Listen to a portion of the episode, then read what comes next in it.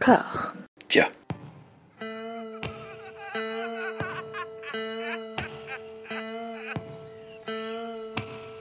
And now for something completely different. Would you like to talk about the meaning of life, darling?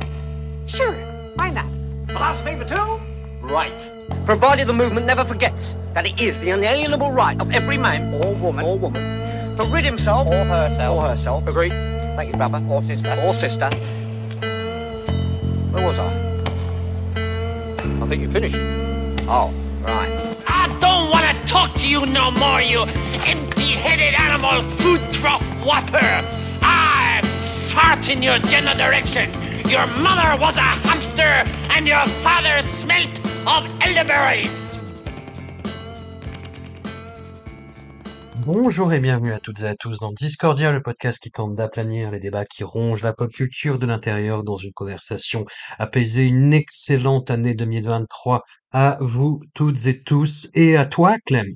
Eh bien, merci beaucoup et une excellente année à, à toi aussi, à Discordia et à ceux qui nous écoutent, celles et ceux qui nous écoutent. Absolument, absolument. Nous commençons l'année par euh, finir ce que nous avons commencé en 2022, à savoir cette intégrale par Chan-wook qui nous a laissé un peu pantelant et pantois. Hein. On s'était fini sur la, la, conclusion de la trilogie de la vengeance et hum, cet épisode n'est pas plus facile. Le deuxième, ça a été euh, waouh, c'est assez intense. Ça, je crois, fait un petit peu évoluer mon avis sur euh, sur Park Chan-wook, qui est un réalisateur euh, peut-être moins maniéré, maniériste que je ne le pensais. On va voir. Toi, t'en es où? Qu'est-ce que ça t'a fait de revoir tout ça? Comment ça va?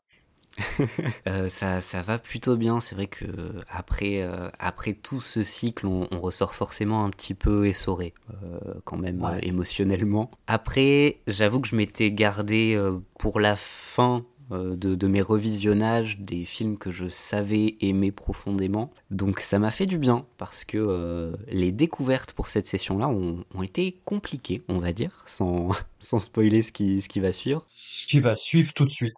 C'est ça.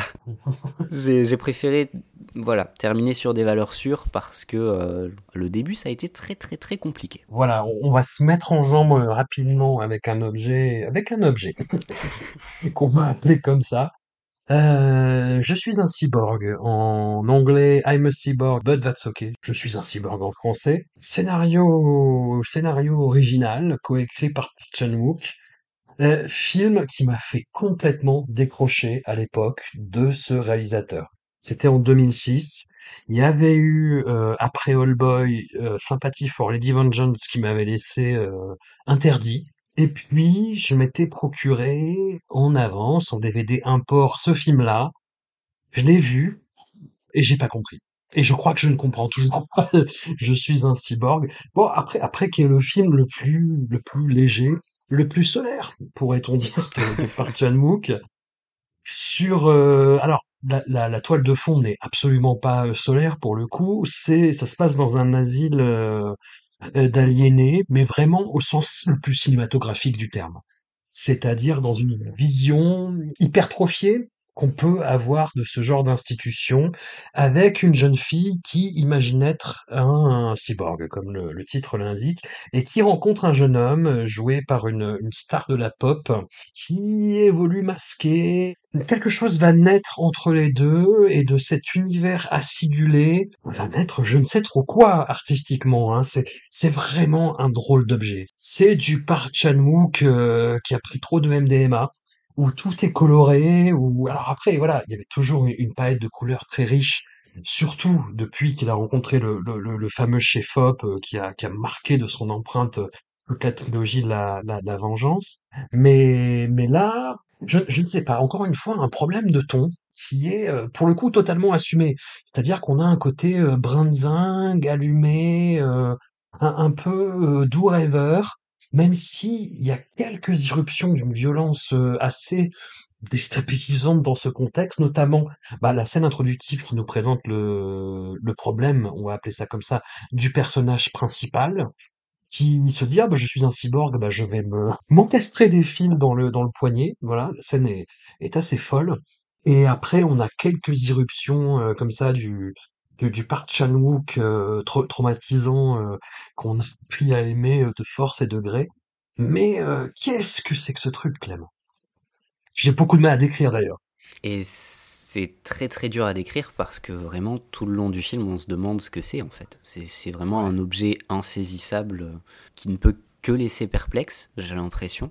Euh, j'ai découvert le film donc juste la semaine dernière. hein. C'est un film que je m'étais toujours refusé de, de regarder tout simplement parce qu'il me tentait pas. Mais, mais vraiment chaque image que j'en avais vue, tout ce qu'on m'en avait raconté, même, même des personnes qui, qui l'avaient plutôt apprécié, juste ça me donnait pas envie. Et j'avoue que quand il y a la, la première scène qui a commencé, euh, donc euh, que, tu, que tu décrivais à l'instant, j'ai pris une petite claque. Je me suis dit, d'accord, ok, je m'attendais à un film un peu mineur. Là, il envoie quand même clairement du lourd, que ce soit dans, dans la mise en scène, au niveau des couleurs, au niveau de la musique. Euh, la musique est, vraiment magnifique. Ça, pour le coup, je trouve que tout le long du film, il y a, une bande originale assez magique. Il y a des idées visu- visuelles folles et voilà, il y a ce choc esthétique de littéralement voir une adolescente se, se mutiler à l'écran. Enfin, c'est quand même une drôle de façon de lancer euh, un film qui est présenté comme étant, comme tu le dis, plus solaire, plus léger. On est quand même loin du, feel good tel qu'on peut l'attendre. Malheureusement, la suite, ça m'a complètement perdu. En fait, le film fait à peu près deux heures, il me semble qu'il fait un, petit peu moins que ça, mais il paraît terriblement long. J'ai vraiment passé une bonne heure et demie à me demander où est-ce que ça allait, qu'est-ce que ça essayait de me raconter.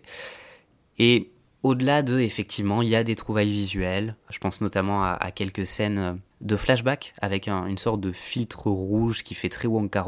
C'est vraiment magnifique esthétiquement.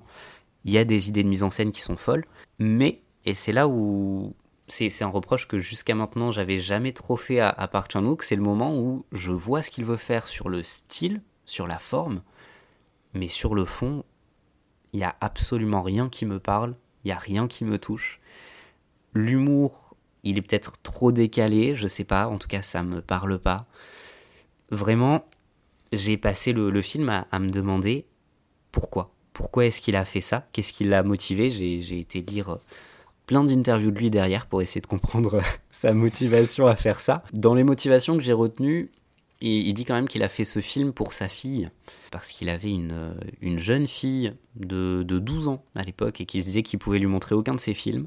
Euh, je me dis que si tu montres ça à un enfant de 12 ans, il y a quand même pas mal de chances de le traumatiser, mais bon, c'est un cadeau comme un autre. Et ce qui l'intéressait lui aussi, c'était cette idée de qu'il ne le personnage masculin ne cherche pas à la changer, ne cherche pas en fait un, un happy end de euh, elle va pouvoir résoudre euh, ses problèmes, elle va pouvoir être soignée et tout ira mieux, mais plutôt à s'adapter et que lui trouvait que c'était une, euh, jolie leçon à, transmettre à sa fille en fait de dire ce c'est pas la peine de vouloir changer les gens, il faut apprendre à faire avec et, à vivre tels qu'ils sont. Voilà, c'est une leçon qui vaut ce qu'elle vaut. Sur le papier, ça peut être intéressant, mais alors l'exécution, je, je suis vraiment pas rentré dedans. C'est pas pour moi. Il y a, je pense déjà un gros problème sur le sur le casting des personnages principaux en fait parce qu'il y a un manque d'alchimie. Alors je pense que c'est surtout dû à l'acteur euh, qui est donc qui fait euh,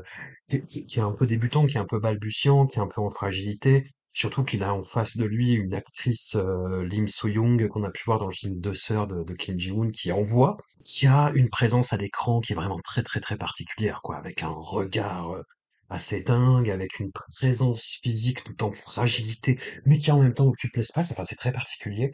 Mais il y a, euh, je ne crois pas du tout à leur relation et je crois pas du tout à leur alchimie en fait. J'ai l'impression que chacun joue dans son film et, et que ça marche pas quoi. Mm, absolument. Et il y a ce côté très pathos premier degré qui est vraiment perturbant euh, de par le fait que les, effectivement les acteurs essaient d'apporter souvent du, décalage.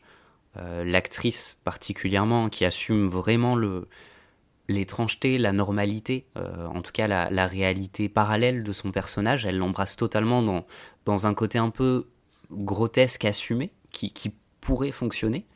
Mais quand en parallèle on a vraiment des scènes premier degré assez larmoyantes, assez pathos, je, trouve vraiment qu'il y, a- quelque chose au niveau du. Cette fois-ci, au niveau du mariage des, des tons qui, qui ne fonctionne pas. Et on, a parlé la dernière fois de, de son humour qui peut être très grinçant, qui peut vraiment laisser perplexe.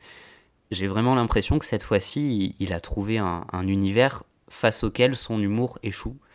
Parce que ça ça peut pas fonctionner en fait. Tout, tout ce qu'il essaie de mettre ensemble ne peut pas coller sur ce projet-là. Je me suis dit qu'il y avait un problème quand j'ai vu débarquer un acteur qui par ailleurs est génial, euh, qui s'appelle Aude Alsou, qui euh, par chez nous, qui a déjà fait jouer à deux reprises bah, dans Lady Vengeance, puis dans All Boy en fait, c'est le, le taulier de, de la prison, celui qui se fait euh, enlever des dents au marteau. Voilà, cet acteur qui a cette tronche absolument géniale. Et là, tu le vois arriver dans cette espèce de clinique avec des couleurs complètement acidulées et avec la coupe de M. et euh, et j'ai fait nope. C'est avec en plus un personnage euh, qui est rigolo, puis lui il le fait bien, mais ça marche pas quoi. Ouais, ouais, ouais. Toutes les, il y a une sorte d'obsession dans le film autour de, de ces scènes de, de ping-pong. Ouais. Euh, qui sont censées être des scènes comiques la plupart du temps. Et c'est vrai que, ouais, ça prend pas. Hein. Ça, prend pas. Et il y a cette idée de ça n'a pas marché la première fois, c'est pas la peine de me refaire trois scènes avec euh, le même ressort comique, quoi. Et il y revient. Ce qui nous emmène au film d'après, qui a été une forme de réconciliation, mais où j'étais, quand même circonspect face à ce que je voyais. Euh, donc trois ans plus tard, First, ceci est mon sang, pour le, sous-titre français, ceci mon sang, trois petits points. Pour le sous-titre français, film de deux heures et quart qui se présente de façon assez étrange comme une adaptation de Thérèse Raquin.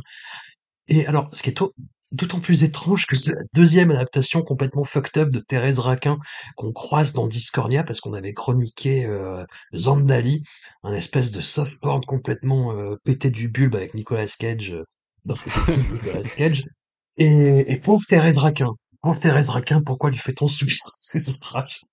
Non, non, mais c'est marrant parce que Parchanouk reprend les, vraiment les grandes lignes. C'est-à-dire vraiment cette idée de, de ménage à trois où euh, bah, la maîtresse et l'amant vont se débarrasser du mari encombrant et vont être hantés par le fantôme du disparu, qui va venir, dont le souvenir va venir les, euh, les titiller, avec en plus la, bah, sa mère, qui est toujours présente dans l'équation et qui va les culpabiliser encore plus. Et c'est très, très, très, très, très intéressant ce qu'on fait par Chanouk, sachant que c'est n'importe quoi. c'est n'importe quoi. C'est Thérèse Raquin avec un prêtre catholique qui revient d'une expédition en Afrique qui lui apporte une maladie qui le transforme en vampire. tout cela est complètement fucked up. Mais on retrouve euh, bah, toujours cette, ce, chef-op euh, clé dans, dans la filmographie de Park Chan-wook, qui est donc Chun Chung-hoon, qui était déjà euh, bah, à la manœuvre sur Je suis un cyborg, mais qui là revient bah, dans vraiment ce qu'il a fait pour Park Chan-wook sur la trilogie de la vengeance, quoi. C'est-à-dire, voilà, faire que le noir est couleur, pour reprendre cette vieille expression d'une vieille pub euh, des années 80. Non, c'est, c'est, c'est, le film est sublime visuellement. On a là vraiment, pour le coup, une alchimie entre euh, tous les comédiens. C'est-à-dire qu'il y a, y a le couple euh, formé de, de Sang Kong Ho et de l'actrice, aïe aïe aïe, je mange son nom évidemment. Kim Ok-bin. Et de Kim Hokbin, tout à fait. Il y a, y a, vraiment euh, quelque chose d'assez fort et fou entre les deux, d'autant que, même si c'est quelque chose qui avait été présent de façon presque triviale jusque-là dans son œuvre, mais il y a une sensualité qui se développe dans ce film et qui va devenir la clé de la filmographie euh, de, de Park Chan-wook euh, pour, pour le reste de sa carrière. Quoi. Tout à fait c'est intéressant parce que je trouve que c'est vraiment un film pivot dans, sa carrière. C'est à la fois un film qui, va dans la continuité parce que, comme tu disais, visuellement, on retrouve une fois de plus sa, virtuosité. En même temps, c'est un film qui annonce déjà, je trouve, le, le Park Chan-wook plus épuré qu'on va pouvoir retrouver par la suite. Euh, la, mise en scène, c'est quelque chose qui m'a vraiment frappé la première fois que j'ai vu le film. C'est à quel point la mise en scène est posée par rapport typiquement à, Je suis un cyborg où ça partait dans tous les sens. Mais même si on, revient un petit peu avant, Lady Vengeance, qui, est quand même euh, très baroque, là on, commence le film sur un, premier plan fixe, avec une lumière un, petit peu aveuglante, c'est très calme. il y a vraiment cette idée de, transformation de, son cinéma sur le plan technique qui, est intéressant. Et sur la thématique, la thématique du, de, l'érotisme qui va effectivement prendre une part extrêmement importante, la thématique du vampire qui, va revenir. Ce que je trouve vraiment passionnant avec, euh, avec Thirst, tu parlais de l'adaptation de, de Thérèse Raquin, c'est ce qu'il fait avec un classique littéraire, évidemment. Je trouve qu'il arrive à la fois à complètement trahir le roman de base, à vraiment s'en éloigner de la manière la plus extrême possible. De toute façon, à partir du moment où on va chercher un des maîtres du naturalisme et on décide d'en faire un film de vampire, il y a, quelque chose de contradictoire qui est déjà passionnant dans la démarche. Mais ce qui est intéressant, c'est que si on, si on reprend l'essence même de l'œuvre, euh, Thérèse Raquin, pourquoi est-ce que ça a déchaîné des passions pendant si longtemps? C'est que c'était une œuvre sulfureuse, c'était provocateur, ça a été vraiment l'attaque aux bonnes mœurs de la société de l'époque. Vraiment qualifié bah, à l'époque voilà, de, de, pornographique par les critiques littéraires de l'époque. Je trouve ça vraiment intéressant, du coup, Park Chan-wook a compris cette idée-là, et il va faire une œuvre qui est extrêmement sulfureuse, qui va amener toute la vulgarité, le mauvais goût, la provocation dont Park Chan-wook est capable, avec une élégance de la mise en scène qui vient apporter un équilibre que je trouve vraiment passionnant et, fascinant ce qu'il arrive à, faire avec ça. Et puis il y a, cette idée aussi de, puisque le naturalisme quand même était censé apporter un, reflet le plus réaliste possible, on va dire, de, son époque, de sa société, lui va quand même réussir à, faire un portrait de la société coréenne, de ses contradictions, de ses mœurs, et aussi de son héritage postcolonial, avec un questionnement autour de la, foi catholique qui est extrêmement présent. Je trouve vraiment qu'il arrive à trahir tout en respectant l'esprit de l'œuvre, et c'est assez rare de, voir une, telle compréhension de, ce qu'on peut faire avec une histoire en allant à l'extrême opposé, tout en, réinventant partiellement cette, cette figure du vampire qu'on a vu mille fois au cinéma, et encore plus euh, de sortir ça dans, dans les années 2000 alors qu'il y avait vraiment un, boom à ce moment-là du mauvais film de vampire. Il arrive à, en faire quelque chose de passionnant et bon, voilà, au niveau des acteurs, tu l'as dit, hein, mais Song Kang-ho et ça, paraît banal de le souligner, mais, mais qu'est-ce qu'il est bon, quoi. Qu'est-ce qu'il est bon. Toujours, hein, même j'ai vu le... Les Bonnes Étoiles de Hirokazu Koreeda. Il n'est pas un grand film, mais Song Kang-ho, quoi. Tu sais, tout, le long, je me, je me des bonnes étoiles, je me disais, euh, bon, il a eu une interprétation à Cannes, ça, ça doit être pour couronner sa carrière. T'as le dernier acte du film, et je dis, ah, oh là là, qu'est-ce qu'il est fort quand même. Exactement. Et là-dedans, il est complètement dingue. Dans First, tu sens en fait toute la complexité, toute la bascule, enfin toutes les bascules de son personnage, parce que c'est ça, quoi.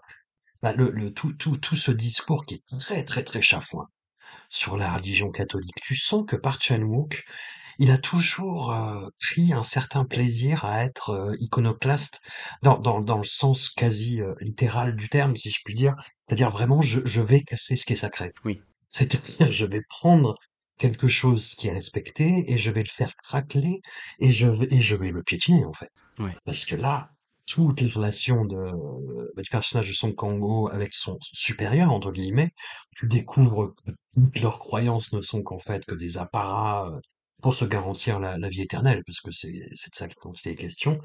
Ah, qu'est-ce que c'est taquin Qu'est-ce que c'est taquin Oui, oui. On a presque un, une sorte de non-exploitation inversée, quoi. On, on va, on va s'intéresser à, à, ces prêtres et vraiment... Euh, tordre leur morale, aller jusqu'au bout de leur perversion et de leur hypocrisie, c'est passionnant. C'est vraiment passionnant de réussir à faire ça. Et oui, le personnage qui, qui l'incarne, il a énormément d'évolution. C'est une complexité folle d'incarner ça. Il, a tellement de bascules narratives. Le, le personnage, euh, du coup, incarné par, euh, par euh, Kim Ok-vin, c'est un personnage qui est compliqué parce qu'elle va, va avoir une, une bascule très extrême. Il n'y en a qu'une seule mais à un moment donné, il, faut réussir à tomber dans l'excès sans faire du surjeu. Elle, est sur un fil complexe, mais il y a une bascule. Lui a au moins trois ou quatre bascules narratives majeures dans son personnage, et il le fait à chaque fois avec une justesse incroyable, jusqu'au au final qui, pendant très très très longtemps, c'est resté pour moi la plus belle scène du, du cinéma de Park Chan-wook, c'est la fin de Thirst, jusqu'à très très récemment. J'étais persuadé que ce serait le, sommet de son cinéma parce que cette scène-là, elle est incroyable. Et à, nouveau, les acteurs, ils sont pour beaucoup, mais la, la, mise en scène est sublime. Tout ce qui se joue sur ces, ces dix dernières minutes, c'est c'est incroyable. C'est peut-être la seule réserve que j'ai sur le, film, justement, et, jusqu'à cette scène finale, c'est que le personnage féminin, en comparaison du personnage de Song Kang-ho, il, il est moins bien servi, on va dire. Alors, il, écrit toujours avec sa, sa, même co-scénariste, hein, euh, Chung Seo-kyung, mais tu, tu sens qu'il y a un déséquilibre entre les deux, quoi. Il est fasciné par les personnages féminins, mais il a des fortunes diverses. à, les, à, les, incarner et voilà et à les comparer à, à ses homologues masculins jusqu'à on, va voir. enfin bon, on va voir. Mais en même temps, j'ai l'impression que sa perversion à elle, ou en tout cas son le fait qu'elle assume tout de suite ses pulsions, sa violence, sa soif de sang, c'est quelque chose qu'il filme avec un intérêt que je trouve. Euh... Alors c'est paradoxal, mais j'ai presque l'impression que c'est le personnage que le film juge le moins, contrairement au, au personnage de Son Kang-ho qui lui est filmé souvent avec un regard extrêmement critique, notamment pour toutes ses contradictions, pour son hypocrisie, pour toutes les idées de sainteté, de grandeur qu'il veut, euh, veut mettre derrière ses actions pour, pour justifier un petit peu ce qu'il fait. Le fait qu'elle assume totalement une, une sorte de, de, bestialité primale, j'ai l'impression que, que le film presque la, la glorifie pour ça et, ça la rend assez complexe quand même et, assez intéressante. Exact, exact. Et ce rapport trouble en, entre les genres va animer son premier projet américain. Quatre ans plus tard, on, se concentre surtout sur les longs métrages parce qu'on reste sur des, mêmes fils thématiques. On fera peut-être un, épisode ultérieur sur les, les courts métrages de Park Chan-wook parce qu'il y a des choses assez passionnantes, mais on reste sur les longs. Et donc là, on fait un petit saut de quatre ans, encore une fois, avec Stalker en 2013. Alors, film scénarisé, euh, c'est un scénario qui a pas mal tourné, qui a pas mal tourné sous pseudo parce que son auteur est un acteur connu et connu pour euh, pour œuvrer dans un un champ qui est très différent que celui euh, qui, qui, décrit dans son scénario. C'est Wentworth Miller qu'on connaît surtout essentiellement, j'ai presque envie de dire, pour être le la tête d'affiche de la série Prison Break que je prononce euh, à la française. Et voilà, c'est série, euh, série pas facile. Non, qui a, qui a eu, euh, qui a eu son, sa petite heure de gloire pour sa première saison, son concept, et qui a très vite montré ses limites, son, sa, vocation à tourner en rond jusqu'à s'enfoncer dans le sol. Mais bref, toujours est-il que Wentworth Miller a, écrit ce scénario, il en a écrit un deuxième d'ailleurs, consacré à un des personnages. Et Park Chan-wook, c'est reconnu dans le scénario du Stalker et ça ne, ça ne nous étonne pas trop. Oui, oui, complètement. D'ailleurs, je fais un petit aparté. Euh, S'il y a des, ouais. des, gens comme moi qui ont été euh, enfants au début des années 2000, euh, pour nous, Wentworth Miller, c'était Dinotopia. voilà, j'ai grandi avec ça en boucle. Voilà, je suis sûr que ça doit être immonde à revoir, mais, euh, mais j'en ai des super souvenirs. Ah, garde, garde, garde. Ouais, ouais, ouais, on va s'arrêter là. Hein. euh, effectivement, Stalker, on comprend totalement pourquoi Park Chan-wook s'est intéressé à, à, cette, à cette histoire-là. C'est assez marrant parce que récemment, euh, bah, la semaine dernière, j'ai sorti une vidéo où je parle un petit peu de, de Decision to Live et j'ai eu pas mal de commentaires en, en message privé de personnes qui m'ont dit Moi, j'ai décroché à Park Chan-wook à partir de Stalker et bah, au final, peut-être que je vais avoir la curiosité de voir le reste. J'ai l'impression que c'est un, un, projet. Euh, toi, tu parlais de, de Cyborg tout à l'heure. J'ai l'impression que Stalker, ça a été pour pas mal de personnes un projet décevant dans la filmographie de Park Chan-wook. Et j'ai énormément de mal à comprendre pourquoi. Parce que vraiment, tout son cinéma est là. C'est peut-être beaucoup moins outrancier, beaucoup moins violent que son cinéma coréen. On est sur quelque chose de, plus fin, on va dire. Il y a un côté euh, polar Hitchcockien qui est très assumé, euh, qui, est peut-être un peu nouveau. Mais en tout cas, dans, dans, les thématiques, dans ce que ça essaie de, de raconter à nouveau hein, sur le, les faux semblants, sur la manipulation, sur la, la perversion, c'est du 100% par Chan-wook. Et à nouveau, du côté de la mise en scène, je, trouve ça fabuleuse. Il y a, il y a des idées, euh, des trouvailles visuelles qui sont incroyables. J'aime énormément l'idée, c'est tout bête, hein, mais de, de commencer euh, les premiers plans du film et de te les remontrer à la fin et tu les interprètes de manière très très différente quand tu as le contexte de ce qui amène ces plans-là. C'est tout bête, mais je trouve ça vraiment super malin et, c'est un truc de, de sale gosse et on voit qu'il s'amuse à faire ça. Il utilise aussi le jeu, ça c'est quelque chose de très difficile je trouve pour les, les cinéastes euh, asiatiques en général quand ils viennent diriger des, des acteurs, acteurs, actrices euh, à Hollywood, la différence de style de jeu, qui est, qui est quand même très très marquée, je trouve qu'il arrive très bien à l'utiliser, particulièrement avec euh, Matthew Good, qui cabotine un petit peu, mais, mais justement, juste ce qu'il faut, je trouve, pour que son personnage soit, soit un peu trop excessif et en même temps et, et ce charisme absurde. Moi, j'ai énormément de mal avec Nicole Kidman, mais du coup, elle a, un rôle détestable pile comme il faut. C'est comme ça que j'aime la voir. mais, mais non, voilà. The Stalker, j'avais peur. Euh, je l'avais pas revu depuis le cinéma à l'époque. J'avais peur d'être déçu et, pas du tout. Et je trouve qu'il y a énormément de. Encore une fois, de petites pistes qui, qui sont à la continuité de ce qu'il a raconté avant. La, la symbolique du vampire est, est, quand même très présente euh, dans la continuité de, de Thirst il y a le, le, motif euh, de l'ensablement que j'avais pas pas retenu, pas calculé, et qui, qui, sera important à un moment donné. Donc euh, donc il y, y, a plusieurs idées comme ça qui, qui m'ont vraiment sauté au visage en, en revoyant le film, et, et j'ai toujours pris énormément de plaisir à, à, le revoir. Nous sommes dans une famille, les Stoker, où le triarche vient de, de rendre l'âme, et euh, pour tenir compagnie à la veuve et à la jeune fille, euh, joué donc par Nicole Kidman et par euh, Mia Wasikowska, et sa présence très très très intrigante, arrive un oncle euh, Charlie. Voilà, rien, rien à voir avec la série, mais et qui est donc joué par Matthew Good en mode cyborg sexy chelou.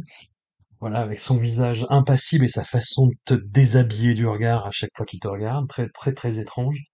Et va s'installer un, un jeu malsain on a l'impression que voilà chaque, chaque, phrase a un sous-entendu, chaque regard a une charge euh, beaucoup trop érotique pour que ce soit honnête.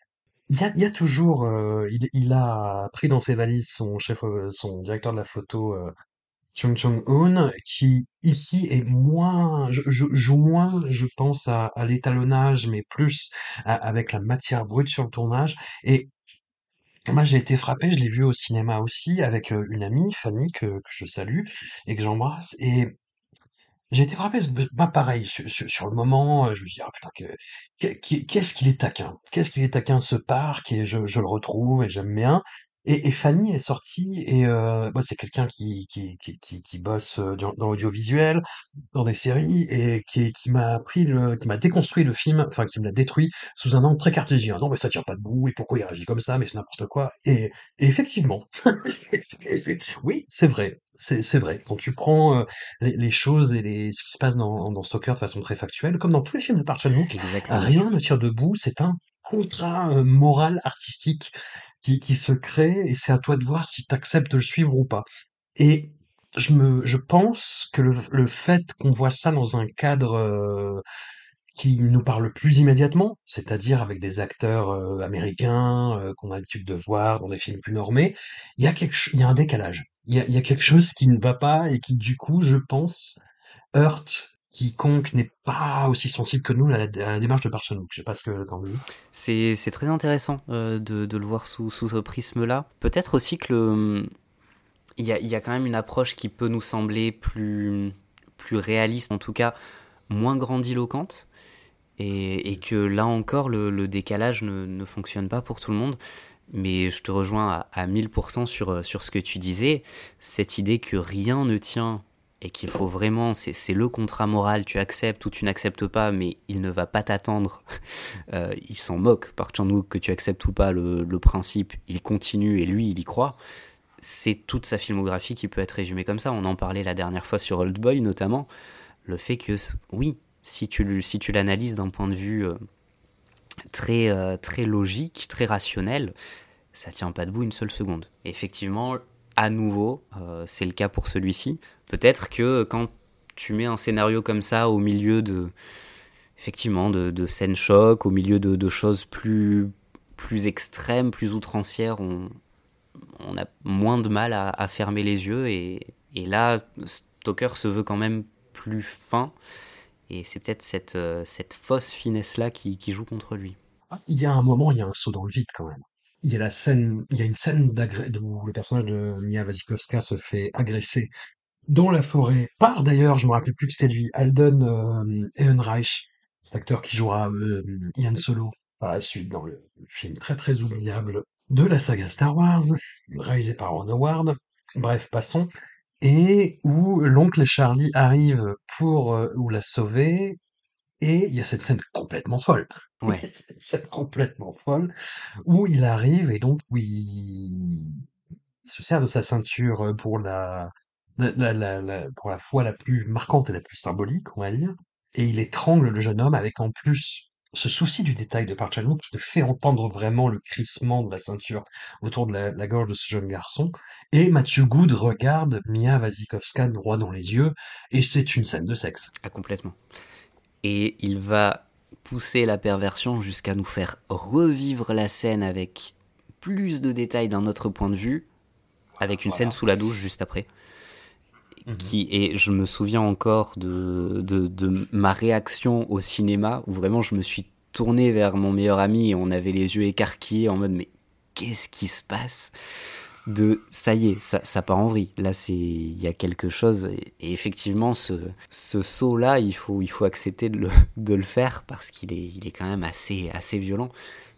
Perso, je trouve la scène incroyable parce qu'il va jouer sur ta perception jusqu'au bout. Quand tu commences la, la scène sous la douche, t'as l'impression qu'elle est en train de pleurer, qu'elle est traumatisée, quoi.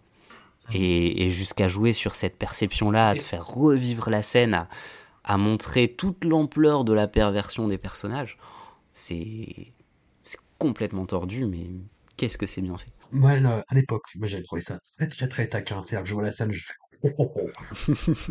ah, Chanouk, petit salopard. Mais à la revoyure, je trouve ça toujours aussi taquin coquin, mais le, mauvais goût dans la façon justement de, de souligner de surligner l'aspect sexuel de la scène, eh, ça, ça, ça l'a, ça l'a moins fait à la revoyure. C'est-à-dire quand tu, tu découvres ça, la, surprise joue et à la revoyure, je, je savais ce que j'allais voir et j'ai vu la, crudité euh, vulgaire de la scène et bon, ça m'a un peu atténué la satisfaction, on va dire. Mmh. Il y a, clairement de la, vulgarité. Ça m'a fait penser en, le revoyant à du coup un film qui, sortira après, euh, ça m'a fait penser à, pareil, une scène sous la douche de, de Neon Demon de Nicolas Winding Refn. Et dans les deux cas, je trouve que c'est une démarche. Alors, c'est des cinéastes qui racontent pas du tout la même chose, mais la, la démarche est un petit peu similaire parce que c'est des, des, cinéastes très visuels qui ont parfois un aspect un peu clinquant. Et je les trouve jamais plus intéressant que, que, quand ils assument cette, euh, cette vulgarité et qui, qui, la poussent à bout en fait. C'est sûr que ça peut, euh, ça peut complètement perdre le spectateur en chemin et on peut trouver ça de vraiment de très mauvais goût. Je trouve justement le, le fait qu'il qu soit entièrement conscient de son mauvais goût et qu'il s'en amuse avec une, une joie aussi malsaine, il y a, y a, un côté... Euh, plaisir, euh, plaisir sadique qui, qui, est un peu contagieux quand même. Et d'ailleurs, je vais continuer à faire mon, mon vieux pudibon, mais c'est un peu la, la réserve que j'ai eue à la revoyure sur euh, Mademoiselle, au film donc de 2016, qui est encore une fois une adaptation complètement détournée pour le coup d'un roman anglais de Sarah Waters qui s'appelle Finger, Finger Smith et qui est un, pour vraiment pour résumer, euh, si, si vous voulez, il y a eu une adaptation euh, pour la télé anglaise qui est pas très honnête, très honnêtement, donc vous pouvez vous, vous épargner ça, mais c'est quand même marrant de comparer les deux, qui est un espèce d'Oliver Twist euh, au féminin, vraiment vraiment pour résumer dans les grandes lignes, avec euh, c'est pour ce qui est du, du, du, contexte un petit peu historique et puis euh, voilà, du, du, du, du, du sort des déshérités, de leur exploitation, mais euh, ça, ça part sur complètement autre chose que Dickens. voilà. Et par chez nous, qu'on respecte à peu près les grandes lignes, mais transpose ça sur les rapports pour le moins compliqués qu'entretiennent euh, le Japon et la Corée du Sud. Moi, j'ai été très, très, très euh, intrigué et passionné par euh, la découverte du film en salles obscures. C'est-à-dire que c'est un film en trois actes, en trois parties, et où Park et sa co-scénariste jouent vraiment, assument le côté manipulateur. C'est-à-dire qu'on va, va te montrer que certains bouts de scène. On va couper des dialogues juste avant qu'une réplique qui pouvait éclairer sur, euh, sur les enjeux euh, ne, ne, soit proférée. Et on va te le dire dans la deuxième partie, ou dans la troisième. Ou alors on va te remontrer la scène sous un angle différent, avec une perspective différente. Et c'est, c'est de la pure manipulation. Tout cinéma est de la manipulation, on est d'accord, il n'y a pas de souci. Mais là, c'est vraiment un truc Voilà, c'est on, on détient les cartes et on est les seuls à détenir les cartes et vous ne pouvez pas savoir ce qui va se passer après. Et c'est ce qui participe, je pense, de la, la jubilation qu'on peut avoir à la découverte du film. En le revoyant, c'est passionnant parce que c'est vraiment un exercice d'écriture qui est d'une complexité et d'une richesse extrême, mais qui en même temps, voilà, c'est un film très très très en même temps. Quel, drôle de film, mademoiselle, quel drôle de film. C'est c'est un drame en costume qui devient un objet euh, qui, qui passe du classicisme le plus absolu à une perversité totale, sans qu'on le voit venir, pour essayer de retomber dans le romantisme le plus échevelé euh, dans, dans sa dernière partie, et qu'il y arrive. Je sais pas ce qu'il en est euh, pour toi, j'ai dit beaucoup de choses, mais... Euh... Je pensais être, euh, être un peu seul sur ce coup-là, mais ça me rassure. C'est souvent, mmh. très très souvent cité parmi les, les, films les plus appréciés de Park Chan-wook, euh, voire le plus apprécié, en tout cas depuis Old Boy. C'est vraiment le film qui a fait l'unanimité. Et c'est un des films de Park Chan-wook avec lequel j'ai le plus de mal. Ouais. Pour les raisons que tu viens de dire. C'est que je trouve que c'est un objet théorique et analytique absolument passionnant. Du côté de la mise en scène, c'est probablement ce qu'il a fait de plus abouti. Où vraiment, je trouve ouais. que chaque image, chaque mouvement de caméra est d'une précision chirurgicale. Franchement, c'est admirable. Du côté de l'écriture, une fois encore, on a eu une précision qui est folle et qui est vraiment très stimulante à, revoir et à analyser parce que chaque détail compte. Chaque mouvement, chaque personnage, chaque dialogue va dans ce jeu de manipulation. Et même quand on en connaît la, la finalité, je trouve que plusieurs visionnages aident quand même à bah, toujours être surpris par l'ingéniosité, l'intelligence de l'écriture. Donc vraiment d'un point de vue purement technique, je trouve ça fascinant. Maintenant, j'ai énormément de mal avec le fait que toute cette technique est tellement poussée que d'un point de vue simplement émotionnel, bah, je trouve ça très artificiel. J'arrive pas à apprécier le film autrement que sous le prisme analytique. Je n'arrive pas à, à m'investir émotionnellement auprès des personnages. J'arrive pas à voir en fait des personnages. Je vois des, outils de scénario qui servent à la manipulation mais j'arrive pas du tout à projeter la, la, moindre émotion, la moindre personnalité sur ces personnages-là, au-delà de leur rôle dans un plus grand dessin théorique. Et c'est quelque chose qui me laisse toujours en, en dehors, en fait. Donc, c'est sublime à regarder, mais en termes d'investissement, en termes d'émotion, je reste toujours à l'écart. Peut-être que le fait de... Je ne l'ai pas vu au cinéma, j'aurais beaucoup aimé le voir sur grand écran, je suis passé à côté. Peut-être que je l'aurais vécu différemment sur la première découverte, Mais à chaque fois que je le revois, c'est le même sentiment. De dire quel objet passionnant, mais qu'est-ce que ça manque d'âme? Et j'ai l'impression d'être un peu seul parfois sur, euh, sur ce combat-là, mais, mais je suis très heureux que, que le film ait, fait l'unanimité comme, comme il a fait. Hein. Il mérite amplement d'être admiré. Mais franchement, qu'est-ce que ça manque de, alors j'allais dire de chair, non, pour le coup ça, ça manque pas. Mais qu'est-ce que ça manque d'âme dans l'écriture des personnages? C'est très paradoxal parce que euh, les deux actrices principales, Kim Terry et Kim Min-hee, sont incroyables. Et leur talent fait qu'on arrive à, s'attacher et à croire à leur histoire. Là où le film, je trouve, s'autofuck un peu, même beaucoup, c'est que dans sa deuxième partie, il déploie un arsenal sexuel à double tranchant.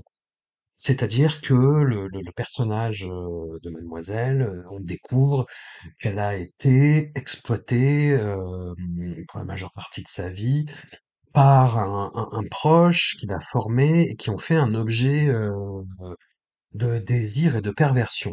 C'est-à-dire qu'il lui fait lire de la littérature érotique à des messieurs qui, ostensiblement, ne sont pas de bois.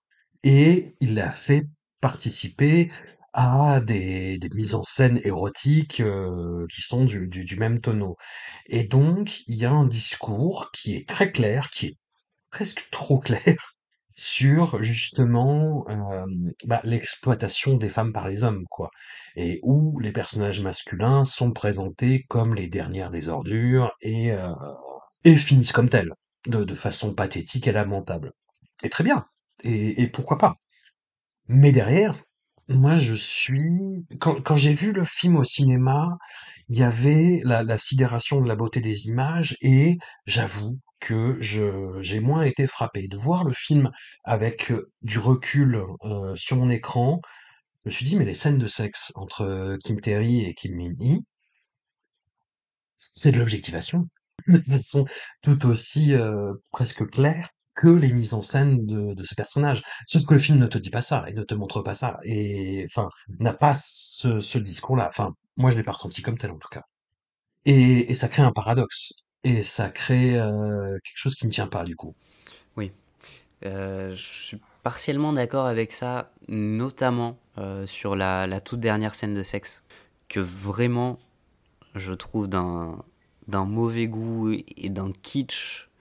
C'est la première fois que ça me fait ça. C'est quelque chose, en général, j'attends toujours avec impatience la fin d'un film de Park Chan-wook parce que tu sais qu'il te réserve une dernière claque c'est toujours le, le petit coup qui vient t'achever. Et là, j'ai été extrêmement déçu parce que je trouve que cette scène de sexe, elle est d'un mauvais goût. Avec une, une, sorte de vieille musique derrière. Il y a un côté presque parodique, qui, n'est pas assumé comme tel, hein, mais qui, qui paraît absurde, je trouve. Et effectivement, il, a un, un regard en tant que cinéaste sur ces actrices qui vient les objectifier ce qui peut en partie remettre ça euh, en. En tout cas, ne pas lui, lui jeter complètement la pierre, c'est quand même de repenser à, à, sa façon en général de, de, filmer le sexe. Et je me dis, c'est quand même toujours un cinéaste qui, qui esthétise tout, même la violence, hein, mais le sexe, même sur des, des scènes de sexe euh, hétéro, comme on a pu le voir sur ses films précédents, en fait, il, il il va objectifier l'acteur à peu près de la même manière qu'il objectifie ses actrices. Donc je pense qu'il y a quelque chose d'inconscient dans, dans sa mise en scène, c'est que de toute façon, il est tellement sur cette quête esthétique que, euh, et c'est aussi un peu mon souci avec Mademoiselle, c'est que quand bien même les actrices sont extraordinaires, j'ai l'impression que c'est que des, des objets qui lui permettent de faire des belles images. Et je pense qu'il ne l'interprète pas comme de l'objectification euh, sexuelle, mais simplement comme une quête esthétique. Et il place ses pions pour, euh, pour continuer sa, sa quête esthétique. Mais c'est très déconcertant parce que hum, je, je sens quand même une, une, une sincérité et euh, le, le, fait qu'il cherche vraiment à capter euh, ouais l'histoire d'amour entre ces deux personnages. Et encore une fois, au, au cinéma, ça a marché. C'est-à-dire que la, la, la, comment dire, l'épilogue sur le bateau, où Kim Min-hee est grimée en homme euh, et elles s'échappent tous les deux. Au cinéma, c'est c'est somptueux, c'est magnifique. Il y a la photographie de Chung Chun-hoon qui se lâche complètement sur le sur le ciel derrière, qui est d'une beauté phénoménale. euh, Enfin, les deux actrices sont d'une beauté euh, absolument incroyable. Et pareil, en voyant le, le, le, film avec le, recul sur petit écran, euh, je dis que la scène fait, fait toc, tu vois, mais ça marche, ça marche moins. Ça marche moins, mais, mais tu sens quand même la sincérité derrière la démarche. Alors que t'as eu tout ça avant, Mm. quoi. Oui, oui. Mais c'est intéressant parce que euh, il assume de plus en plus et j'ai l'impression, c'est, euh, je sais pas si, si tu, tu le sens comme ça, moi j'ai l'impression que c'est vraiment à partir de Thirst qui va assumer un- une émotion plus, plus brute, plus sincère. Parce qu'on on n'a pas forcément parlé tout à l'heure, mais il y a quand même toute une partie euh, romance tragique qui, qui effectivement est au milieu d'une d'une perversion, d'enjeux euh, violents, etc. Mais le cœur de la romance dans Thirst, je le trouve vraiment touchant. Et ici encore, il va assumer cette, euh, cette romance-là. Et, et effectivement, je pense qu'il est totalement sincère dans sa démarche. Ce qui me semble être contradictoire, c'est qu'à la fois, il veut cette sincérité-là, et en même temps, il veut pousser sa quête esthétique toujours plus loin. Et c'est ce qui, pour moi, faisait la grande réussite de Thirst, c'est que oui, c'était magnifique, mais c'était beaucoup plus épuré, et il laissait beaucoup plus de place à ses personnages pour exister devant sa caméra. Tandis que, que là, il est tellement obnubilé par la, la beauté somptueuse de ces images bah, qu'à un moment donné, il, il aurait dû faire un choix. Et j'aurais vraiment préféré en fait un film qui, qui assume totalement de pas vouloir me transmettre des émotions. Parce que là, je trouve que cet entre-deux fait qu'il il y arrive pas totalement et, c'est un peu frustrant. Eh ben, en parlant de frustration, on arrive en 2018 avec un projet euh, bah, qu'on a découvert tous les deux euh, pour l'occasion. Moi, très honnêtement, c'est sa série, qui est une coproduction euh, anglo-américaine euh, entre la BBC et AMC. C'est une adaptation du roman de John le Carré, euh, de Little Drummer Girl, qui est une œuvre d'espionnage sur fond de conflit israélo-palestinien. Alors c'est thématiquement c'est euh, un champ de mine, hein, c'est tu peux pas faire plus risqué que ça, sachant que le propos de John le Carré dans, son roman, et d'ailleurs qui a été complètement respecté par la première adaptation cinématographique pour le coup par George Roy Hill, c'est de montrer, d'essayer de montrer en fait euh, tous les aspects du, conflit israélo-palestinien parce que c'est trop compliqué, c'est beaucoup trop le bordel. Même à l'époque, hein, le roman est sorti en 1983, donc en plus il n'y avait pas eu tous les, euh, les, rebondissements, on va dire, géopolitiques qu'il y a eu euh, sur les, les 40 années qui ont suivi. Mais essayer de montrer que ce problème était plus complexe qu'on voulait bien croire, et qu'il y avait, si ce n'est, euh, c'est pas temps de mettre dos à dos, mais justement de balancer quelqu'un dans ce, dans ce jeu de quilles, et de montrer que bah, la situation n'est pas aussi simple, quoi, qu'il n'y a pas un gentil des méchants, euh, que ça, n'arrête pas de, de, se retourner et, et de se renvoyer le blâme et, et voilà. Et tout ce qui sort de, de, de, ce, de cette histoire, à la fois dans le roman de John le Carré et euh, donc qui raconte l'histoire d'une jeune actrice anglaise qui est euh, recrutée euh, de force, puisque créée par le Mossad pour euh, se rapprocher d'un terroriste palestinien, c'est de montrer que voilà, une fois que t'es embringué là-dedans, et ben t'es t'es détruit en fait.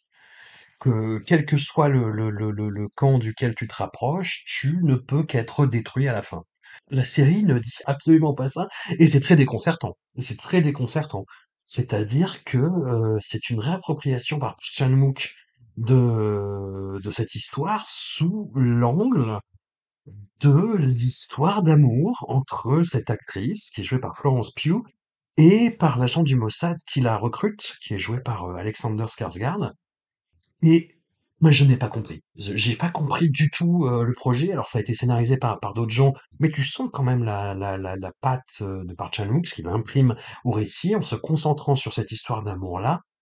Et du coup, il trahit complètement l'œuvre originale de John le Carré. Et je me suis demandé, pour- pourquoi faire ça? Pourquoi faire ça maintenant? Euh, Enfin, pourquoi faire ça? John le Carré, ça marche bien. c'est, il y a de façon très très récurrente des adaptations, euh, avec moins de, de bonheur, mais là n'est pas la question. Et voilà, comme je te disais, il y a 40 ans qui se sont passés, il y a beaucoup de choses qui sont euh, qui sont passées entre-temps, et le film reste dans la narration euh, typique de la fin des années 70, de, de thriller parano, euh, de spécificité du terrorisme à cette époque-là, de spécificité surtout du conflit israélo- israélo-palestinien à cette époque-là, pour n'en rien faire en fait, pour se concentrer sur cette histoire d'amour qui est déclinée sur six épisodes d'une heure. Là où le film de George Roy Hill, euh, en 2 heures, c'était c'était plié, quoi et c'était plus intéressant. J'ai dit beaucoup de choses, encore une fois, Clem, hein, pardon. Je, pense que déjà, tu d'entrée de jeu, hein, tu, soulignes le point principal, euh, le problème majeur de, la série par rapport à l'adaptation en film. C'est effectivement en termes de rythme, le film se suffit largement. Mais vraiment, en deux heures, c'est plié, c'est très bien comme ça. Alors que, que six épisodes, mais c'est long, c'est long, ça, ça, ça traîne en longueur. Je, je pensais pas un jour m'ennuyer devant quelque chose filmé par Park Chan-wook, mais vraiment, qu'est-ce qu'on s'ennuie? À chaque épisode, systématiquement, il y a un ventre mou de 10-15 minutes, ce qui est énorme pour une mini-série de 6 épisodes. C'est à la limite, tu vois, s'il y avait un, épisode au milieu qui était un peu moins bon, bon, D'accord, passe encore, mais, je trouve qu'il y y a le même souci sur chaque épisode. C'est beaucoup trop long pour ce que ça tente de raconter. Et en même temps, ça ne raconte pas grand-chose sur son sujet. J'étais un peu curieux de voir ce qui pouvait motiver effectivement quelqu'un comme Park Chan-wook à s'emparer d'un sujet aussi sensible. Avant de lancer la série, je, me disais peut-être que euh, cette idée de, de, de scission, de, de guerre muette mais constante pour quelqu'un qui vit dans, dans un pays qui est littéralement coupé en deux, ça lui parle et qu'il a quelque chose à, raconter là-dessus, une sorte de parallèle, je sais pas. Pas du tout, hein. on, on ressent pas ça du tout. Et en fait, comme tu l'as dit, il ne traite pas le sujet. Euh, la seule chose qui l'intéresse vaguement, c'est cette romance. D'un côté, c'est intéressant parce que je trouve que ça en dit long sur l'évolution de Park Chan-wook. C'est pas intéressant dans la façon dont c'est fait, hein, mais c'est intéressant dans l'évolution qu'il a lui en tant qu'auteur. On voit de plus en plus, je trouve, son cinéma s'épurer et c'est de plus en plus facile de, de percevoir les thématiques qui l'intéressent vraiment. Avant, c'était noyé au milieu d'un flot continu euh, d'images, de violences, de- d'explosions en tout genre. Là, on peut dire quand même que c'est de, de très loin ce qu'il a fait de plus sobre hein, euh, sur la forme. Il y a une sorte de froideur, euh, d'épure euh, absolue avec ces, ces décors brutalistes. euh.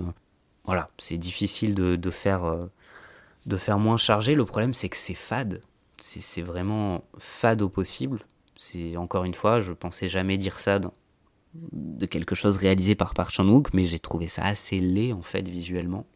Il y a très très peu d'idées qui m'ont marqué. Je sais pas si toi, tu as des, des choses qui, t'ont qui, qui ont capté ton attention. Très peu, et la seule fois où j'ai retrouvé vraiment Park Chan-wook, c'est dans la façon qu'il a de temps en temps, et parce que c'est pas systématique, et heureusement quelque part, de capter la- l'action en plan d'ensemble, plan large, euh, euh, statique. Hmm. C'est-à-dire que tu as une scène d'action euh, incroyable, mais plan fixe. Et où euh, t'attends que ça se passe, et, c'est, et ça marche, et ça marche, et t'as quelques petites astuces de montage où tu peux le retrouver, et j'ai pas trouvé ça très très heureux, tu vois, sur certains fondus, euh, notamment. Tu le retrouves à la fin? Enfin, c'est pas lui qui décide parce qu'il a, une équipe de production, il a des scénaristes, mais où le récit euh, bah, s'éloigne du de l'œuvre de John le Carré pour se concentrer sur cette histoire d'amour où euh, de, limite tu te dis oh ça va, on a traversé des épreuves, mais on s'aime. Tu te dis quoi? C'est-à-dire. Mais tu vois, c'est, moi j'ai trouvé ça, j'ai trouvé euh, plus intéressant de le comparer au, à l'adaptation de George Roy Hill. George Roy Hill, euh, c'est un, je te le disais en antenne, un réalisateur que j'aime beaucoup, qui est beaucoup trop euh, sous-estimé. Alors bon, qui a, qui a eu une fin de carrière un petit peu euh, décevante. C'est, je crois que c'est son avant-dernier film, celui-là, et le dernier est pas ouf. Mais euh, voilà, c'est c'est un réalisateur à qui on doit euh, Butch Cassidy euh, et le Kid, à qui on doit surtout ce film incroyable qui est Abattoir 5. Et voilà, ré- réalisateur très très très honnête, très très très euh, scrupuleux, qui fait pas de merveille dans la mise en scène. Le, le film Little Drummer Girl est assez peu impressionnant, quoique la fin est quand même euh, assez assez, euh, assez frappante, assez choquante mais et qui part souvent avec des, des handicaps. Et là, je pense notamment au casting de Little Drummer Girl. Ils ont pris le, parti pris de euh, vieillir le personnage principal d'une dizaine d'années, elle est jouée par Diane Keaton, et Diane Keaton en agent double euh, qui bosse pour le Mossad, t'y crois. Pas tout le temps, faut, faut être honnête. Et Sammy Frey, pareil, en terroriste à la fin, euh, bof bof. Et puis t'as un personnage qui est euh, qui raté dans les deux versions. Autant, euh, autant Mais de façon différente. Roy- Je pense que tu vois de qui je parle. Oui, oui. Qui est le chef de la cellule du Mossad en fait, qui est joué euh, par Michael Shannon. Putain, qui joue mais mal. catastrophe. J'ai j'ai de base euh, du mal avec cet acteur, mais, mais là vraiment, oh, quelle horreur.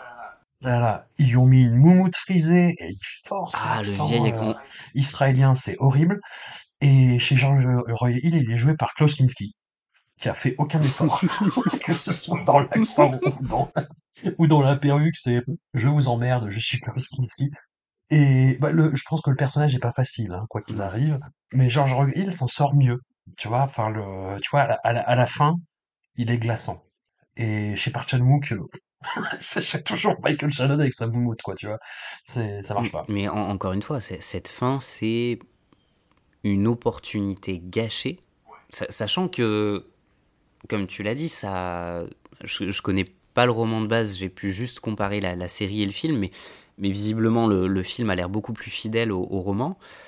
La fin, elle est écrite, elle est là, il y a juste à suivre, quoi. C'est tout tracé. Et il y a cette conclusion qui est amère, qui est bien plus choquante, bien plus profonde aussi dans, dans la réflexion qu'elle apporte chez euh, George Roy Hill, qui disparaît complètement pour une sorte de... On parlait de, de mauvais goût et de vulgarité tout le long de ces deux épisodes. Là, je trouve vraiment que le- la conclusion de, de Drummer Girl chez, chez Park Chan-wook, c'est un sommet de mauvais goût.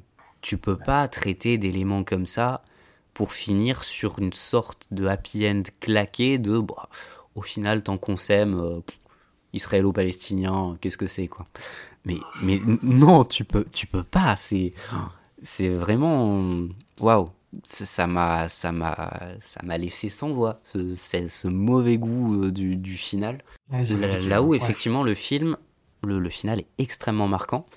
Et effectivement, ce, ce que je, la, la seule chose que je, je sauve plutôt dans la série, c'est euh, c'est le, le personnage principal, euh, Florence Pugh, qui est quand même pas au, au sommet de son art là-dedans. hein. C'est pas c'est pas la Florence Pugh de, de Midsommar, mais elle fait le taf. Elle fait clairement le taf. Là où euh, Diane Keaton, j'ai eu j'ai eu beaucoup plus de mal. Mais pour tout le reste, c'est c'est beaucoup plus intéressant. Donc, euh, donc voilà, si on- un conseil à donner, épargnez-vous 6 heures et, et plutôt à aller voir le film. C'est c'est beaucoup plus intéressant. Et Alexander Skarsgård, pareil, euh, Ouais, pas, pas dingue, hein. Pas non, dingue. Et j'ai j'ai eu du mal à le reconnaître d'ailleurs. Je, je le trouve tellement, tellement fade et tellement à côté de la plaque que j'ai mis un bon moment à me dire, mais il me dit un truc. C'est- fou parce qu'un casting comme ça. euh, J'ai j'ai tellement pas compris que j'ai mis ça en perspective avec, euh, avec Mademoiselle, avec, euh, avec First, et, et même dans une certaine mesure, euh, je suis un cyborg. Et je me suis demandé, Si, ce qui n'intéressait pas par Chan-wook justement, c'était euh, ah, le, le, le fait d'être, euh, de, de répondre au, au- peut-être à des attentes qu'il a placées lui-même, c'est-à-dire venant de cette génération de, de cinéastes coréens choc, euh, ce, ce, ce goût de la taquinerie, c'est-à-dire de, de choisir vraiment les pires contextes possibles et d'en essayer de- d'y traquer le romantisme en fait. Hmm. Je me suis demandé si c'était pas ça son but ultime en fait de, euh, de, de faire jaillir euh, quelque chose de beau dans l'obscénité, dans la vulgarité, dans l'horreur? Je me demande, je me demande. C'est très probable. En tout cas, ça semble, euh, ça semble plutôt cohérent avec ses, ses derniers films. Il y a un point où, pareil, en essayant vraiment de me retourner le cerveau pour comprendre ce qu'il avait bien pu faire pour s'embarquer dans cette galère, il y a quand même un point qui, je pense, traverse toute sa filmographie.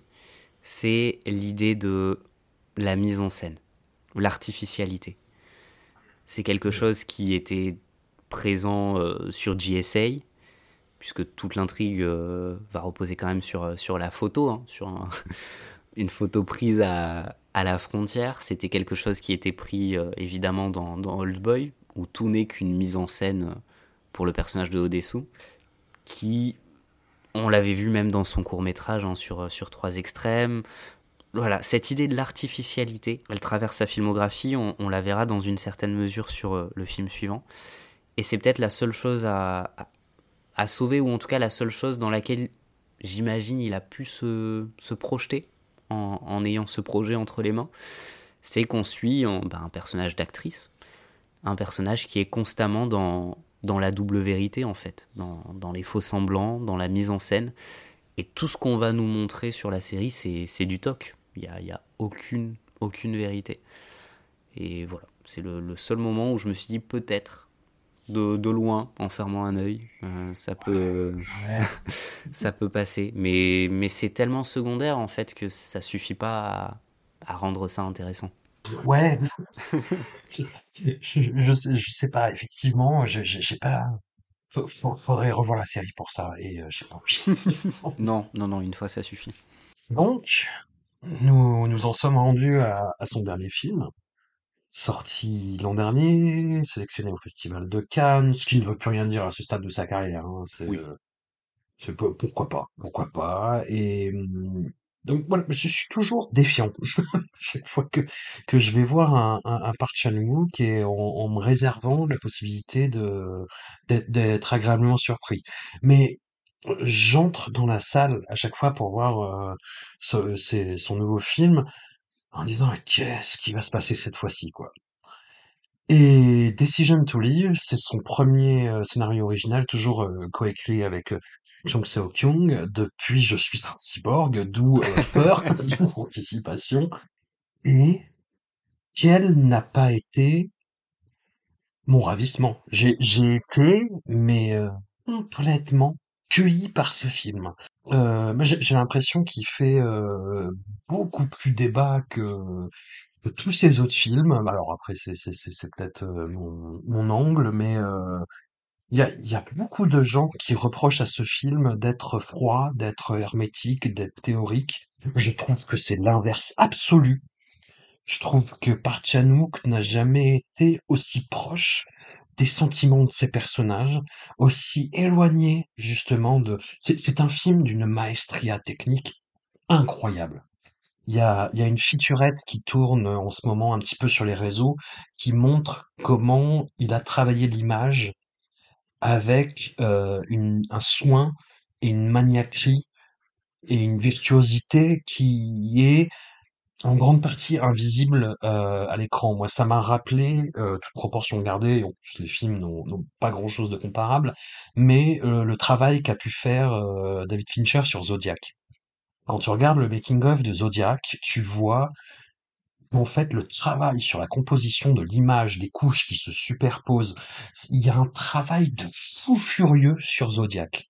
C'est-à-dire que c'est ce plan qui a l'air tout con de Jack Gyllenhaal qui descend la rue. euh, ah, en fait, bah le l'arrière-plan, il vient de tel, euh, il a été retouché de telle façon. euh, Il y a un Matt Patty, il y a, je, dis n'importe quoi, mais il y a tel truc qui se rajoute, il y a tel truc, il y a tel truc qui a été rajouté à l'étalonnage. Alors que tu vois un plan lambda et Decision to Live, c'est pareil. Il y a une reconstitution, un travail sur l'image qui est, qui tend vers l'orfèvrerie pure, en fait. Et moi, c'est des choses que je, que j'ai découvert, euh, bah, en, regardant un petit peu des featurettes, mais où tu sens, moi, j'ai retrouvé le Park Chan-wook de Boy, moi, qui me prend par la main et qui me dit, bah, allez, viens, je, t'embarque dans un délire et, euh, et, et tu vas kiffer et ça va être complètement fou et je vais te retourner le cerveau. Et, et le film, moi, c'est- ça a été, il y, y aurait pas eu euh, Triple R de SS Rajamouli, c'était mon premier de l'année euh, d'hy- d'hyper loin, en fait. C'est, j'ai, j'ai vécu le, la séance en apesanteur. J'ai, j'ai été euh, complètement happé par ce que je voyais. Je voyais de temps en temps à quel point le film était brillant d'un point de vue de la mise en scène, mais j'étais surtout porté par l'histoire, par les personnages, par l'émotion, par euh, l'histoire d'amour complètement euh, fucked up et ambivalente qui se déroulait devant mes yeux. Il y a pas mal de manipulations là aussi, mais ça m'a pas autant dérangé. J'ai revu le film sur petit écran et j'ai toujours été autant euh, transporté, quoi. Moins qu'au cinéma, évidemment. Mais euh, mon Dieu, quelle merveille, quelle merveille quoi. Si vous n'avez pas vu Decision to Live, mais vous n'imaginez pas votre chance. Si tant est que vous succombiez à, à ces délices. Est-ce que ça a été ton cas, Clem?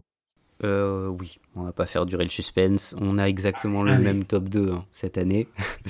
Et je, je vais même aller euh, un petit peu plus loin. Alors, je disais au dernier épisode, Old Boy aura toujours une, une place particulière de, par l'importance qu'il a dans mon parcours cinéphile. Mais d'un point de vue rationnel, c'est mon Park Chan-wook préféré. Vraiment, je suis tombé amoureux de, chaque minute de ce film. Et je suis d'accord avec ce que tu disais. Quand je suis rentré dans la salle, j'ai été happé dès les premières minutes, mais j'ai été happé par l'émotion, par les personnages, par l'histoire. Et en fait, quand j'ai terminé le film la première fois, je me souvenais assez peu de la mise en scène. J'ai dû vraiment retourner le voir. euh, j'ai fait le, le lendemain euh, une autre séance pour, euh, pour apprécier la mise en scène, parce que je me suis rendu compte que j'étais tellement happé dans le, le tourbillon d'émotions et de finesse qu'il m'avait offert avec les personnages, que j'avais même pas profité à sa juste valeur de, de la technique du film. Et dans ce sens-là, je trouve que bah, pour moi, c'est tout l'inverse d'un Mademoiselle. C'est un film qui, effectivement, d'un point de vue technique, tu l'as dit, est incroyable. T'as une envie de faire de la belle image qui est criante à chaque instant. Là, voilà, la semaine dernière, j'ai fait une vidéo avec mes, coups de cœur de l'année. Donc, il y a trois minutes qui parlent de Decision to Live. Je pense que j'ai mis trois fois plus de temps que pour tous les autres films à, monter, juste parce que je savais pas quel plan mettre. Tellement à chaque fois que j'en voyais un, je me disais, ah ouais, il faut absolument que celui-là, il y soit. Euh, c'est vraiment, c'est magnifique. Mais c'est jamais, ça se fait jamais aux dépens de l'histoire. Et l'histoire est à la fois toute simple et incroyablement complexe dans toutes les émotions qu'elle vient traiter dans une relation qui est vraiment malsaine, destructrice et en même temps d'une pureté, d'une beauté incroyable. Je trouve ça vraiment fabuleux. Le, film émotionnellement m'a complètement détruit. Et c'est fou, c'est fou d'en arriver là. Et, voilà, tout à l'heure je disais le, final de, Thirst, mais j'étais persuadé que Park Chan-wook ferait jamais mieux ju- jusqu'au final de Decision to Live. J'ai dû mettre, euh, sans exagérer, j'ai dû mettre 15-20 minutes à, à marcher euh, tout seul sans parler dans la rue en, sortant du ciné avant de pouvoir euh, me reconcentrer, quoi. Parce que il t'embarque dans, dans cette histoire, tu, tu te laisses porter, tu te laisses manipuler, tu t'attendris, et, et il vient faire son Chan-wook à la fin et, te péter les jambes, quoi. Qu'est-ce que c'est beau. Vraiment, c'est incroyable, Decision to Live. Sachant qu'en plus, c'est, je trouve ça d'autant plus fort que c'est l'apogée de l'écriture de scénaristique de Park Chan-wook.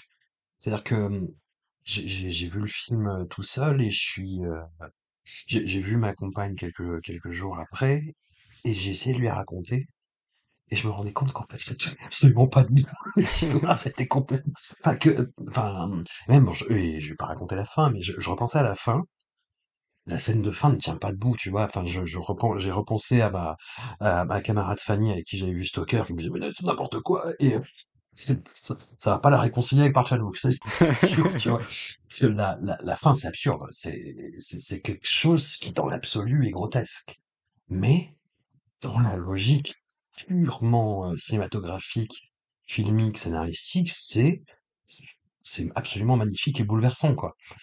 Et, c'est incroyable. Moi, je- j'en suis comme de ronde flanc de ce film, sachant qu'en plus, il a travaillé quelque chose qui qu'il arrivait assez bien à faire. C'est euh, les dialogues.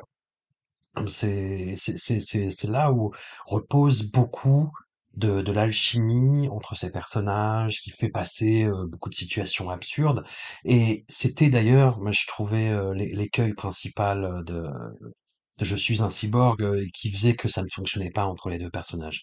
Il y avait cet aspect-là qui était pas assez, heu, comment dire? Pensé par rapport au reste du film et du coup ça ne coulait pas, il manquait cet élément-là. Après, je dis pas qu'avec de très beaux dialogues, Je suis un cyborg aurait été un chef-d'œuvre, mais là, mais mon Dieu, quoi. C'est-à-dire qu'en plus, il a il a toujours fait le le le taquin par rapport aux différences culturelles, par rapport, heu, aux Japonais aux Coréens dans Mademoiselle, par rapport, heu, au regard que peuvent porter les Coréens sur l'Afrique dans First, par rapport au catholicisme dans First. Et là, c'est encore une fois une histoire de décalage culturel avec cette, heu, cette jeune femme, heu, chinoise qui apprend le coréen, idée absolument géniale, par les soaps et qui du coup a des formules archaïques, obsolètes, assez charmantes en fait, et, et qui charment le- du coup le personnage de, de flic. Et ce que fait Park Chan-wook par rapport à ça, et sa, et sa co-scénariste, c'est absolument divin. Moi, c'est c'est c'est c'est un des aspects qui m'a accueilli dans le film, c'est-à-dire que t'as beaucoup de constructions euh, qui peut sembler facile en foreshadowing, c'est-à-dire a telle réplique à ce moment-là, puis va, elle va le répéter à tel à tel moment, et ah ah ah, ça fait sens. Mais sauf que, mon Dieu de bordel de merde. Je, tu vois, je, me dis, ah, mais quel salopard, putain, mais co- comment c'est malin, comment c'est intelligent et comment ça résonne émotionnellement, c'est, oh, c'est fabuleux. Et, et je trouve justement que toutes ces pistes qu'il te donne, notamment par les dialogues, effectivement, où, tu commences à, à saisir la mécanique et à, à voir que ce qu'elle dit là, ça va revenir, que ça va avoir une importance, il évite l'écueil du, du simple cinéma de petit malin de par l'évidence de la démarche. C'est-à-dire que comme tu dis, t'as vraiment des moments où même quand t'entends une phrase pour la première fois, par la mise en scène, par la manière dont elle est appuyée, tu sais très bien que la, la, la phrase a une importance et qu'elle va revenir. Tu t'y attends. Il n'y a pas de surprise. Il n'y a pas cet aspect plus calculé, je trouve, qu'avait Mademoiselle, où, où on essayait constamment de te surprendre. Pour le coup, Decision to Live, c'est assez clair dans ses intentions. Il n'y a pas de, révélation majeure dans l'enquête. On connaît globalement les, les grandes lignes dès le début. Il nous donne toutes les cartes. Ce qui va nous intéresser, c'est à quel moment il va les sortir. Comment il va les utiliser. Et du coup, ça évite cette petite démonstration d'ego de oh là là, t'as vu comment je t'ai surpris? Non, pas du tout. On le savait. On savait que tu nous emmenais là mais tu le fais avec une telle finesse, avec une telle force, que même quand on s'y attend, quand tu nous sors la phrase pile au bon moment, c'est incroyable. Et c'est là où, où oui, il y a, y a, une science de l'écriture et d'une précision qui, qui, est admirable. Et, euh, et, on parlait tout à l'heure des, de la place des, des, rôles féminins, des actrices dans le cinéma par Chang-wook. Euh, je trouve que cette, cette actrice euh, Tang Wei, elle est lumineuse, elle est vraiment exceptionnelle dans le film, et il lui offre un rôle, franchement, c'est l'âme du film. Et pourtant, on la voit beaucoup moins à l'écran que, que, le détective, mais elle a un rôle extraordinaire, qui est superbement écrit, mais surtout qu'elle qu interprète à merveille. C'était ma seule réserve en, sortant du cinéma. Je me disais, euh, l'acteur Park Hale, qui, est un bon acteur, il m'a pas, comment dire, c'est pas Song Kang-ho, c'est pas Choi Min-sik dans All Boy. C'est un jeune homme beaucoup plus réservé, qui est beaucoup moins démonstratif et qui a beaucoup moins de biscuits que, ses deux camarades dans, les films précédents de Park Chan-wook, pour, euh, euphémiser comme un sale. Et effectivement, euh, Tang Wei est absolument sublime et elle est géniale. Enfin, c'est, euh, elle crève l'écran, elle, euh, elle bouffe l'écran. Enfin, c'est, c'est, c'est absolument saisissant. Et en revoyant le film, je suis revenu un petit peu sur, sur cette réserve, parce que la, la retenue de Park et Hill, euh, je dis pas qu'il joue mal, c'est, qu'il est en retenue, vraiment. C'est totalement cohérent avec son personnage. Et c'est l'aboutissement, je pense, aussi de la recherche en ce sens de Park Chan-wook et de sa, co-scénariste. C'est-à-dire que pendant des décennies, ils ont cherché l'équilibre entre euh, les personnages féminins, les personnages masculins. C'était, euh, ils, sont arrivés à un extrême beaucoup trop grossier dans Mademoiselle à ce niveau-là. C'est-à-dire que les personnages euh, mais- masculins, comme je le disais, étaient vraiment des, euh, des saloperies, quoi, et que tu acheter. Et euh, c'était la, le, je pense, la facilité scénaristique qu'ils avaient trouvée pour mettre les femmes en valeur.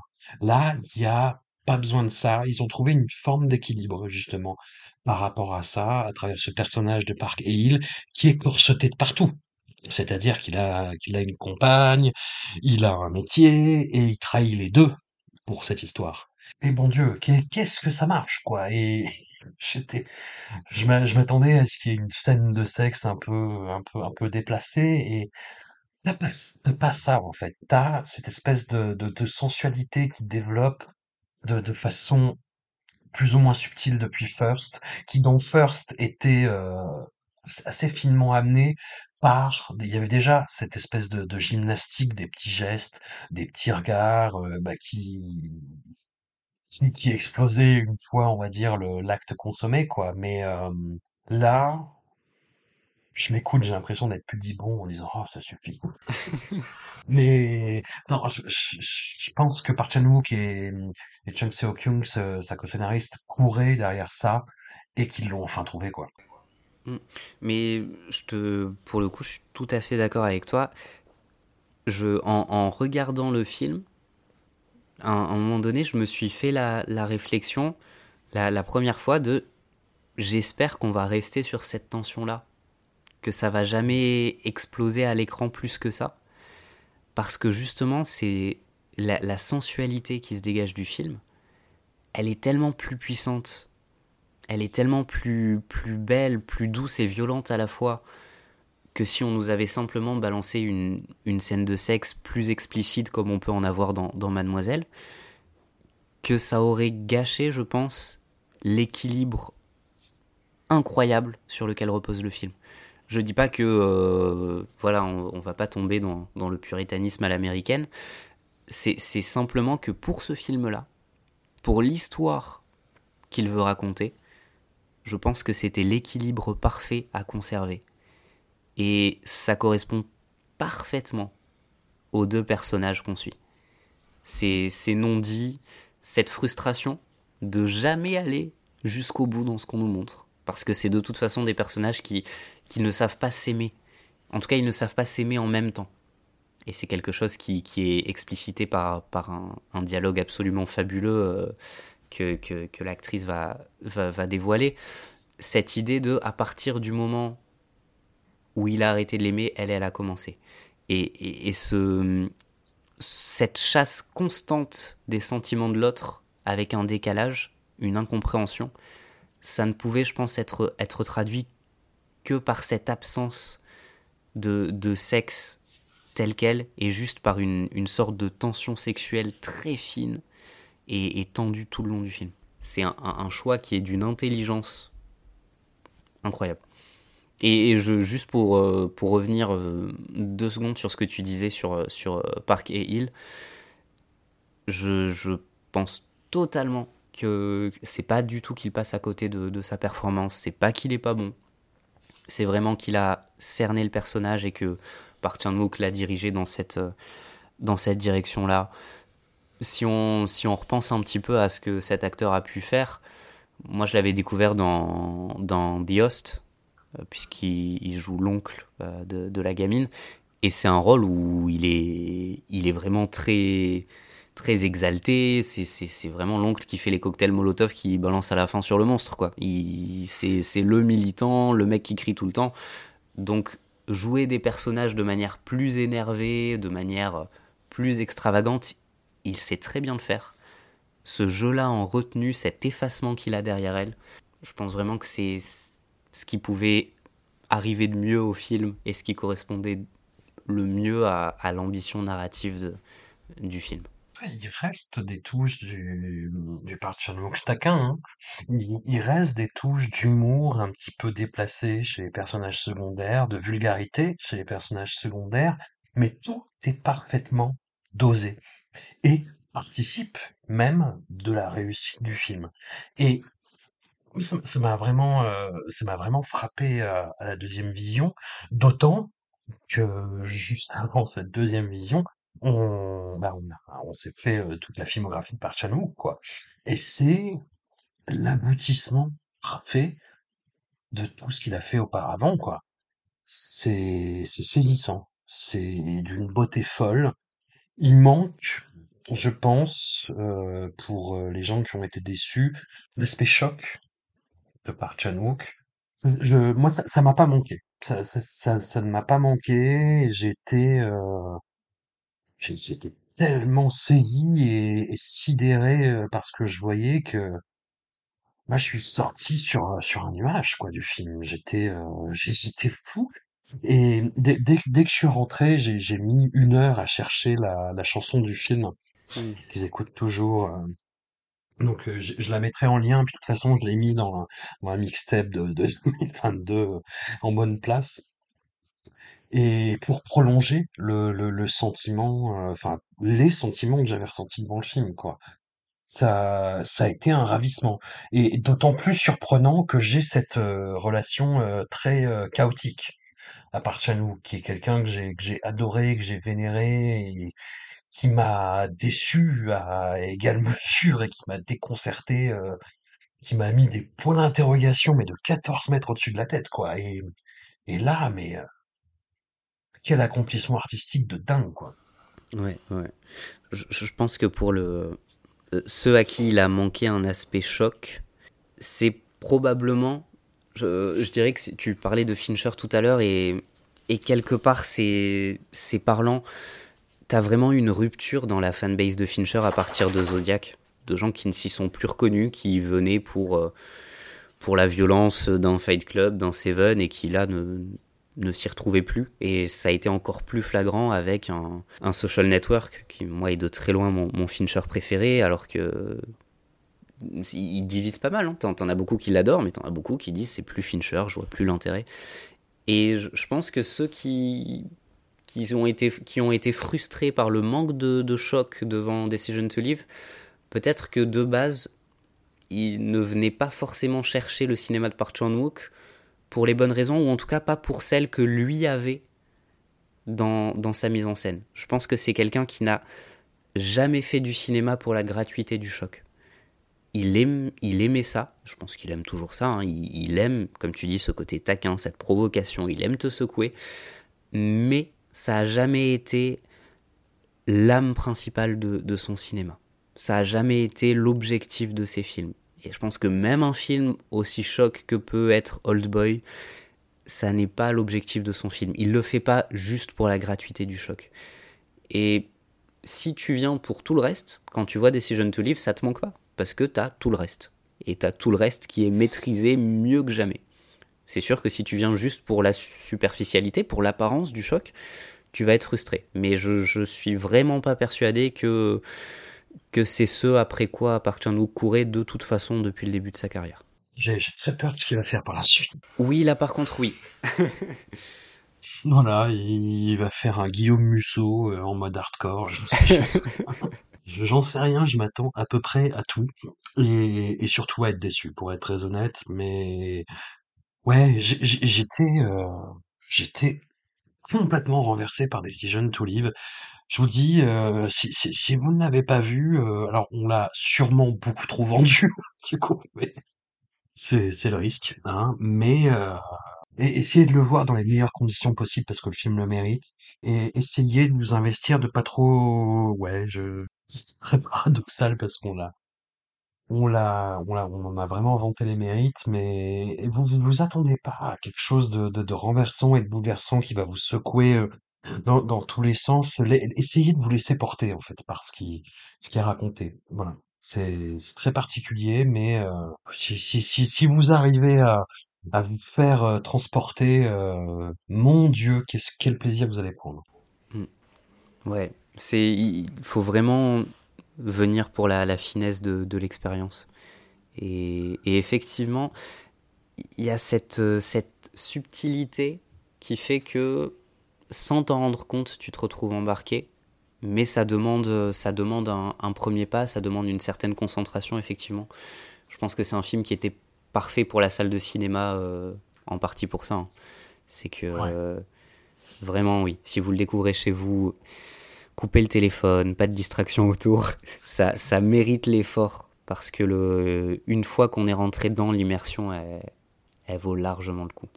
Voilà, ça a été un, un- un parcours euh, chaotique, mais, euh, mais comme rarement, mais euh, quelle récompense à la fin. Clem, merci beaucoup, beaucoup, beaucoup d'avoir joué le jeu.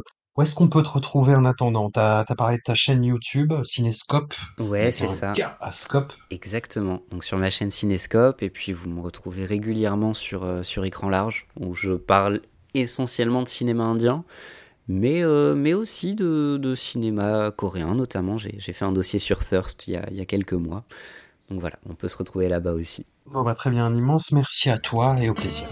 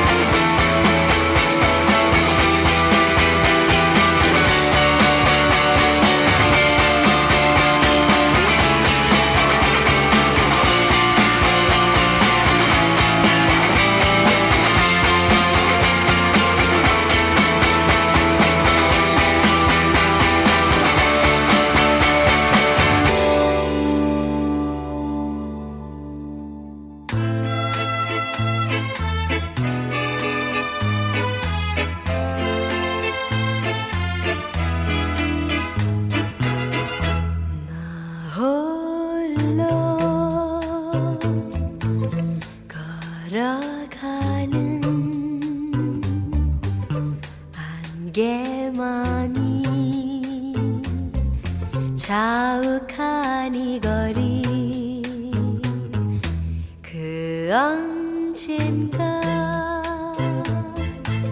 다정했던 그대의 그림자 하나